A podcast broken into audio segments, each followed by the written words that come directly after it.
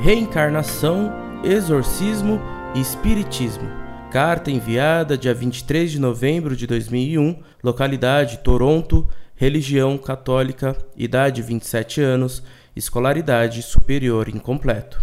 Olá, professor Orlando Fedeli. Venho já pela segunda vez buscar em seus conhecimentos informações para clarear-me mais uma dúvida sobre uma parábola da Bíblia, que por mim, sendo apenas um leigo no assunto, não consigo decifrá-la. Pois bem, vamos a ela. Gostaria que me explicasse sobre a parábola de Jó 6,55, em que se diz: Aquele que come a minha carne e bebe o meu sangue tem a vida eterna, e eu o ressuscitarei no último dia. A minha dúvida vem quando é citada a palavra ressuscitarei, pois ela me confunde com a reencarnação, acreditada nas seitas espíritas. É isto, e ainda gostaria, se possível, saber se o ato de Jesus Cristo ter ressuscitado no terceiro dia em corpo e alma não alimenta a ideia que os espíritas têm da reencarnação. Muito obrigado desde já, e como eu gosto muito de ler seu site, já vou lhe dizer que voltarei para abusar de sua bondade e clarear-me dúvidas novamente. Esteja em paz.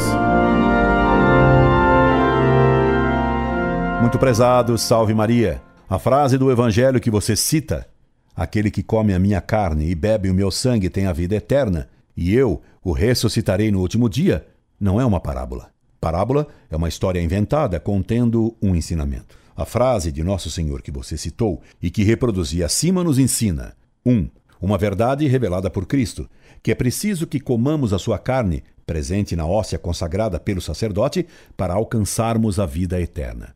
2. Uma segunda verdade, que ressuscitaremos no fim do mundo em corpo e alma, como somos hoje, com o nosso mesmo corpo, assim como Cristo ressuscitou dos mortos.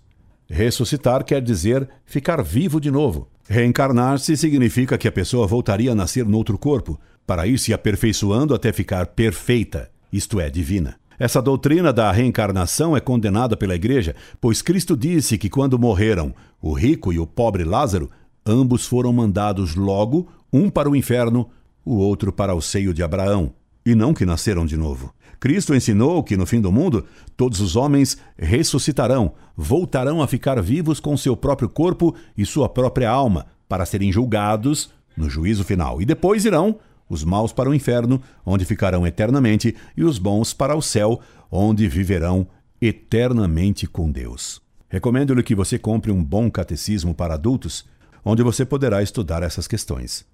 Escreva-me sempre que tiver uma dúvida, que eu atenderei com prazer. Incorde e aso sempre, Orlando Fedeli.